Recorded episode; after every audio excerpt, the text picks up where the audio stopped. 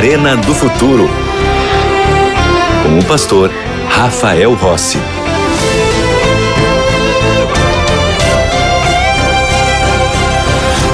Com o programa A Arena do Futuro.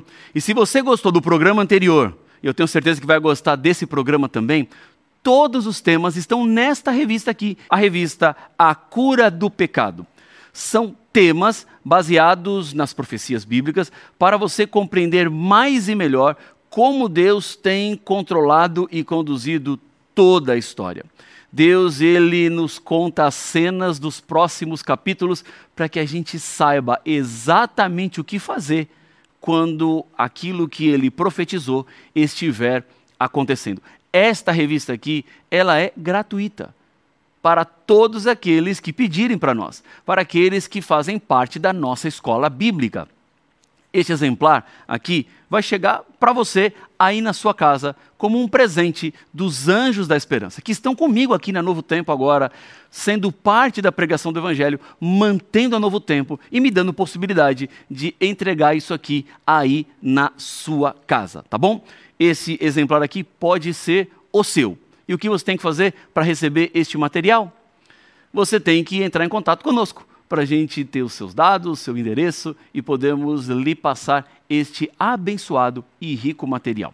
Você pode mandar uma mensagem para nós pelo WhatsApp. Anota o número aí, ó, 12 98244 0077.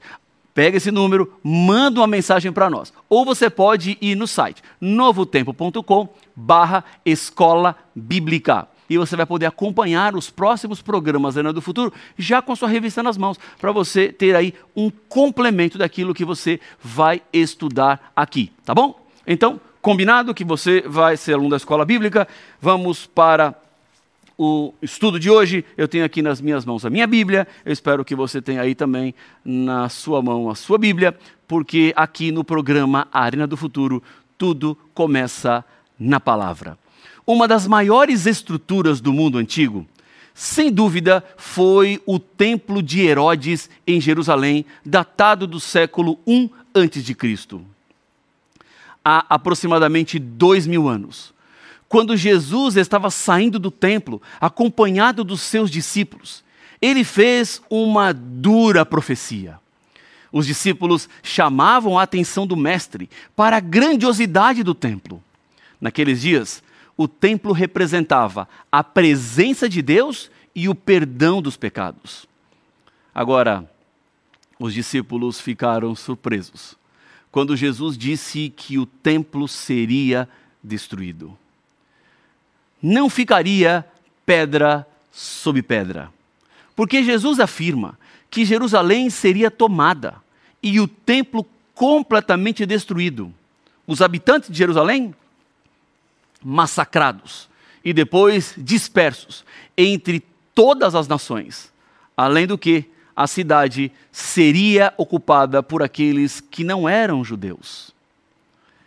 Exatamente 40 anos depois, os romanos atacaram a cidade, destruíram completamente o templo, mataram milhares de judeus, dispersaram o restante de Israel para os quatro cantos da terra e transformaram a cidade em um centro não judeu.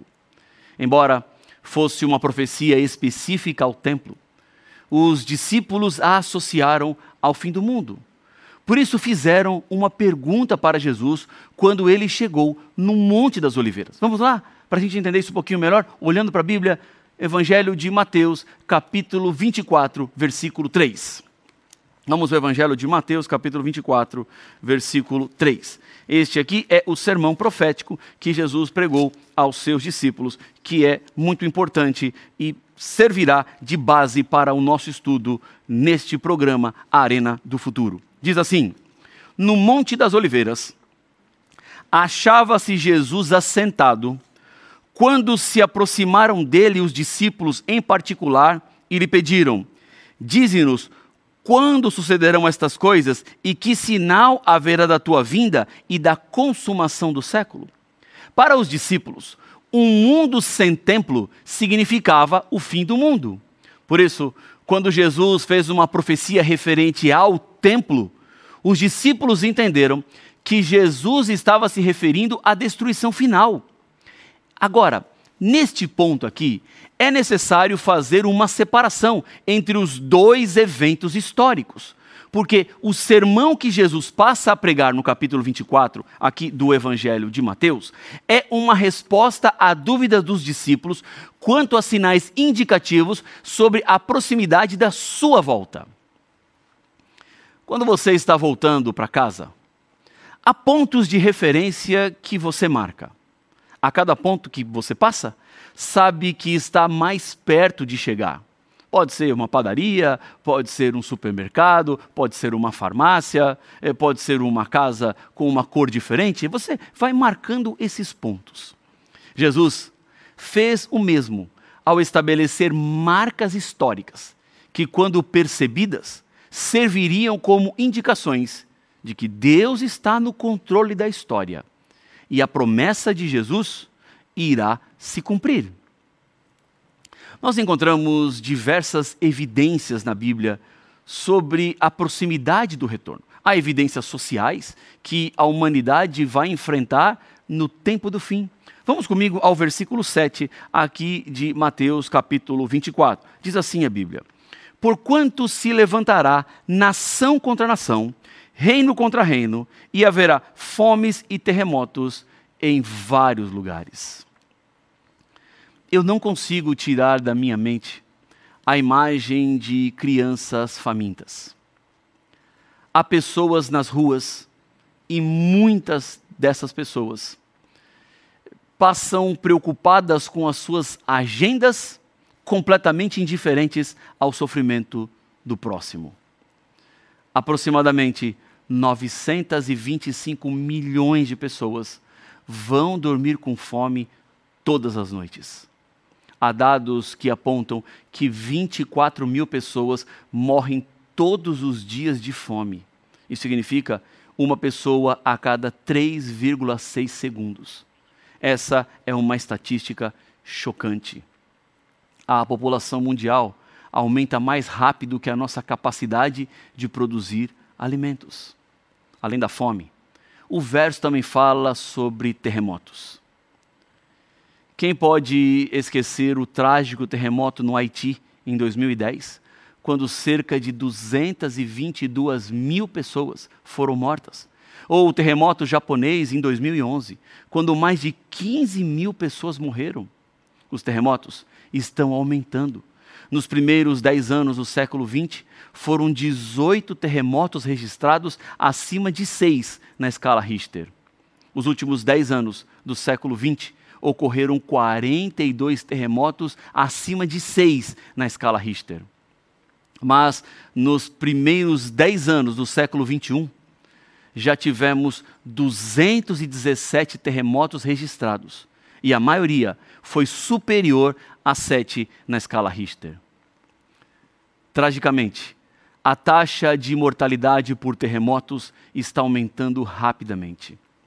Demorou quase 70 anos para chegar a 25 mil mortes, mas levou menos de 40 anos para atingir a marca de 50 mil mortes. Em 2011, quando ocorreu um forte terremoto no Japão, se registrou 13 mil mortes e milhares de desaparecidos, além dos muitos danos a sistemas eh, de infraestrutura que permitem o funcionamento de parte do país, como ferrovia, rodovias e outras. Mais recente, em 2022, um terremoto no Afeganistão foi responsável pela morte de mais de mil pessoas. E o trágico é que os números seguem sendo contados e crescendo. Esta é uma evidência daquilo que Jesus disse que aconteceria. Mas ele também falou de outros sinais que aconteceriam na natureza. Vamos ao Evangelho de Lucas, no capítulo 21, versículo 25. O Evangelho de Lucas está bem pertinho aí do Evangelho de Mateus, tem o livro de Marcos entre os dois. Vamos para Lucas capítulo 21 e o verso número 25. Está assim na Bíblia: Haverá sinais no sol, na lua e nas estrelas sobre a terra angústia entre as nações, em perplexidade por causa do bramido do mar e das ondas. O tsunami do Sudeste Asiático de 2004, lembra? Deixou 230 mil mortos em seu rastro. As inundações paquistanesas de 2010 cobriram 20% do país. As inundações de Queensland em 2011 deixaram 38 mortos e 6 desaparecidos. Como também esquecer o tsunami que atingiu a costa do Japão em 2011, deixando mais de 15 mil mortos. Jesus foi tão preciso. As nações assistem assustadas à força da natureza diante da nossa limitação humana. Há uma crise ecológica no mundo. Os seres humanos seguem poluindo o planeta e parece que querem poluir até a morte. Existe uma grande mancha de lixo no Oceano Pacífico, lixo de todo tipo, comprometendo a vida marinha. O desmatamento na Amazônia, por exemplo, em 2021, foi o pior em 10 anos, de acordo com o Instituto do Homem e Meio Ambiente da Amazônia, o Amazon os dados apontam que em 2021, mais de 10 mil quilômetros de mata nativa foram destruídos, um crescimento de 29% em relação a 2020. Entre janeiro e dezembro de 2021, foram destruídos mais de 10 mil quilômetros quadrados de mata nativa. É o ser humano destruindo a sua própria casa.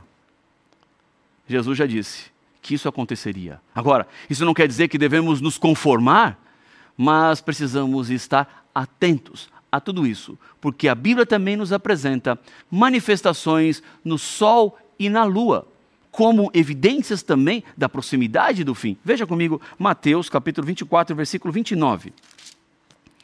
Diz assim a Bíblia: Logo em seguida, a tribulação daqueles dias, o sol escurecerá a lua não dará sua claridade, e as estrelas cairão do firmamento, e os poderes dos céus serão abalados. O verso 29 fala de dois grandes sinais da natureza: o escurecimento do sol, que aconteceu no dia 19 de maio de 1780. Nesse dia, o sol desapareceu por volta das 10 horas da manhã, e naquela mesma noite, a lua se tornou em sangue atingiu parte da Europa e o nordeste dos Estados Unidos, sendo percebido assim por aqueles que na época conheciam a profecia. Já a chuva das estrelas, ou de meteoros, aconteceu no dia 13 de novembro de 1833. Milhares de estrelas cadentes riscaram o céu, exatamente como uma chuva. Era o cumprimento de mais uma profecia. Nessa ocasião, a Terra passou em sua trajetória próxima de um cinturião de meteoritos, que se originaram pela desintegração de um cometa chamado Tempelum. Agora, há mais sinais que precisamos nos atentar. Vamos voltar ao versículo 6 aqui do capítulo 24.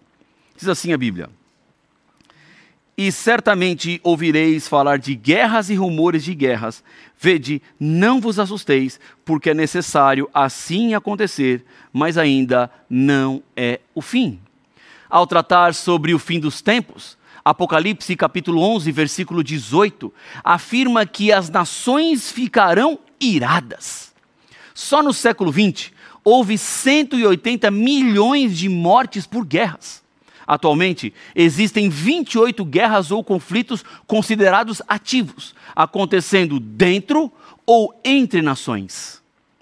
Alguns anos atrás, a revista Newsweek informou que em apenas uma década havia entre 35 e 39 guerras por ano, ou seja, guerras sem fim.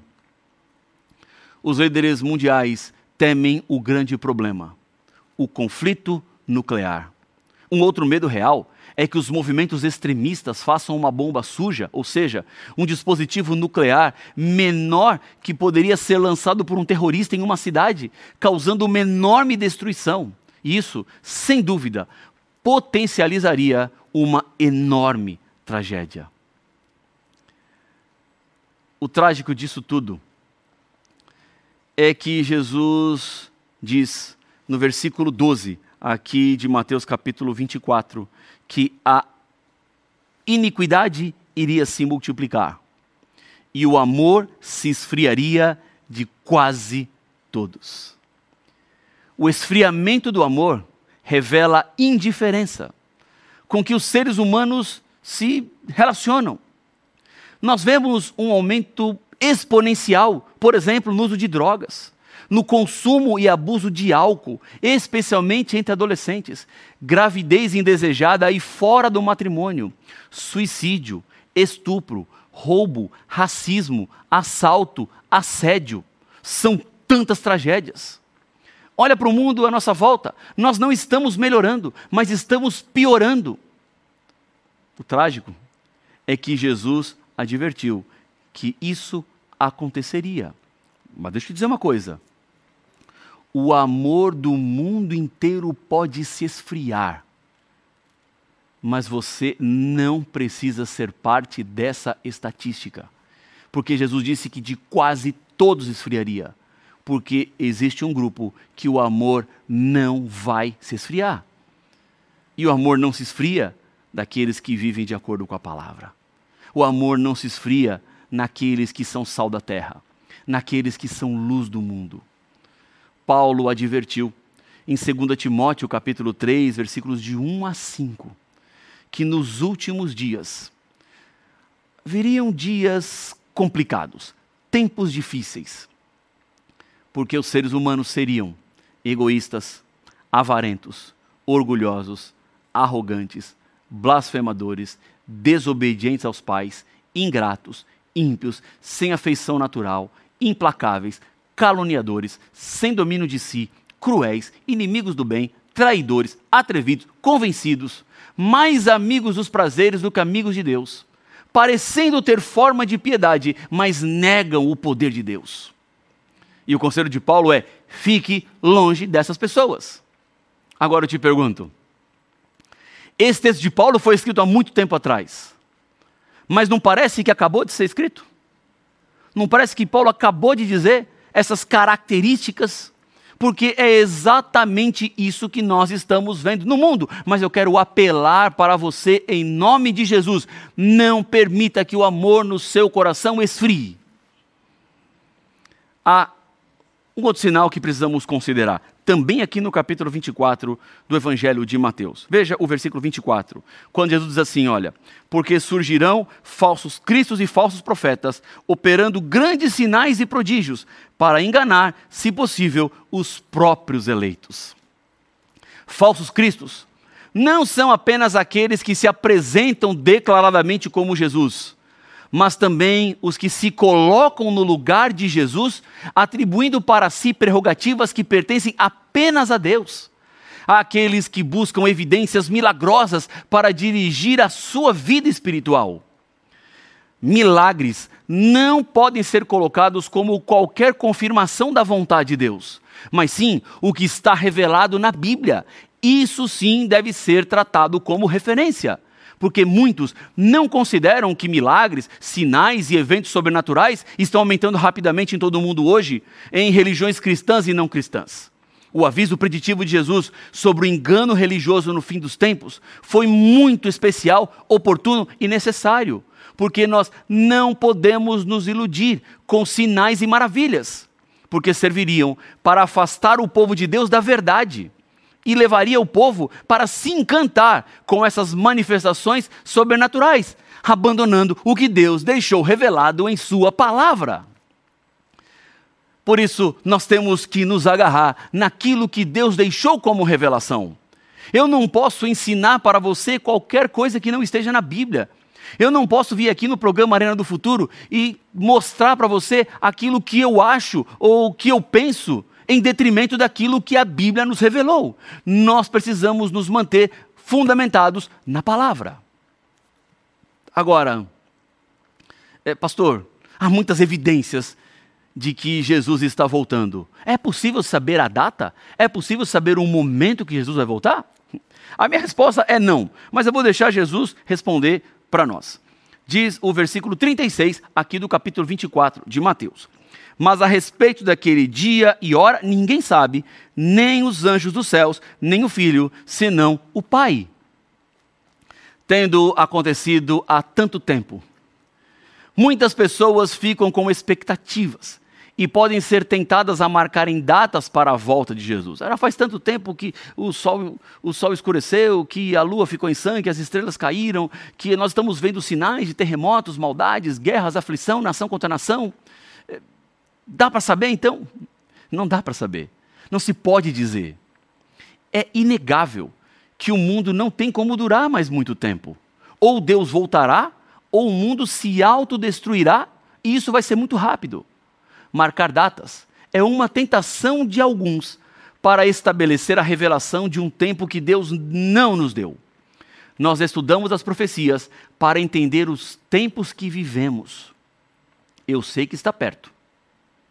Sei que Jesus está voltando. Mas marcar data é um erro.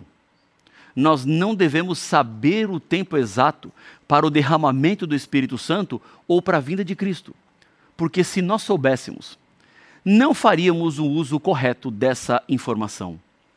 Desse conhecimento, resultaria um estado de coisas entre o nosso povo que retardaria consideravelmente a obra de Deus no sentido de preparar um povo que permaneça em pé no grande dia que está para vir. Não devemos viver ansiosos quanto ao tempo, mas devemos estar preparados todo o tempo esses sinais que Jesus nos deixou, eles devem ser interpretados da maneira correta. Veja o versículo 8. Aqui está uma chave. Diz assim: Porém, tudo isso é o princípio das dores. Esta é a chave para compreender o capítulo 24. E é uma aplicação que Jesus fez dos sinais que ele descreveu. Nos primeiros versos do capítulo, o que poderíamos chamar de introdução do sermão profético. Jesus fala de sinais no mundo religioso, político e na natureza. Jesus não apresentou sinais que seriam novidade para os discípulos. Nenhum deles precisou interromper Jesus para saber o que eram falsos cristos, guerras, nações contra nação, eh, fomes, convulsões, terremotos. Porque eles conheciam. A chave para a compreensão está naquilo que a expressão de Mateus 24, 8 significa: princípio das dores. Porque esta expressão está diretamente relacionada ao momento em que uma mulher começa a sentir as contrações indo para o momento do parto. À medida que chega a hora do bebê nascer, as contrações vão ficando cada vez mais fortes e mais frequentes. Jesus está nos chamando a atenção para a quantidade e a intensidade dos sinais que aumentariam, indicando a proximidade do fim. Em outras palavras, quanto mais os sinais acontecem, com maior é a intensidade que os sinais acontecem. Isso significa que mais perto nós estamos da volta de Jesus. Então, a pergunta não é se está ou não está acontecendo, mas quanto está acontecendo. Quando está acontecendo. Mas há um sinal final, que está no versículo 14, que eu chamo que é o sinal determinativo da volta de Cristo. Diz assim: E será pregado este evangelho do reino por todo o mundo, para testemunho a todas as nações, então virá o fim. Todos os sinais que Jesus descreveu são indicativos, mas esse aqui é o que aponta para o momento exato da volta. O verso 14 é o único que descreve um sinal onde Jesus afirma que depois dele acabou, não tem mais nada. Os outros sinais, o mundo continuaria, mas esse aqui não continua mais. O evangelho será pregado e então virá o fim. É por isso que este sinal depende exclusivamente dos seres humanos para que se cumpra. Porque caso não preguemos, o evangelho não será levado para o mundo todo. Mas há também uma afirmação. Jesus diz que será pregado. E em um momento ele falou: se vocês não pregarem, eu coloco as pedras para pregarem. O sinal indicativo do fim do mundo não está nas mãos daqueles que não se importam com a palavra de Deus Não são os que fazem as guerras e que propagam a fome no mundo que servirão para terminar a história do mundo. Deus entregou nas mãos da sua igreja e do seu povo a responsabilidade de pregação do Evangelho. Portanto, você tem nas suas mãos uma grande oportunidade. O que Deus tem falado ao seu coração, compartilhe com outras pessoas. O que Deus tem te dado como advertência, leve para outros também, porque o Evangelho será pregado em todo o mundo. E isso está nas responsabilidades que nós temos como cristãos de levar paz e esperança para outras pessoas. E descobrimos que quanto mais Jesus eu levo para as pessoas, mais Jesus eu terei em minha vida. Quanto mais paz eu levar para as pessoas, mais paz eu terei na minha vida. Esta é a lógica do reino de Deus. Está você ansioso e desejoso por entregar sua vida nas mãos de Cristo? De preparar-se para os eventos finais? o Evangelho está sendo pregado. A Novo Tempo é a pregação do Evangelho para todo mundo. As pessoas estão se preparando e você precisa, nesse momento também, preparar-se para o encontro com Cristo Jesus. Vamos orar?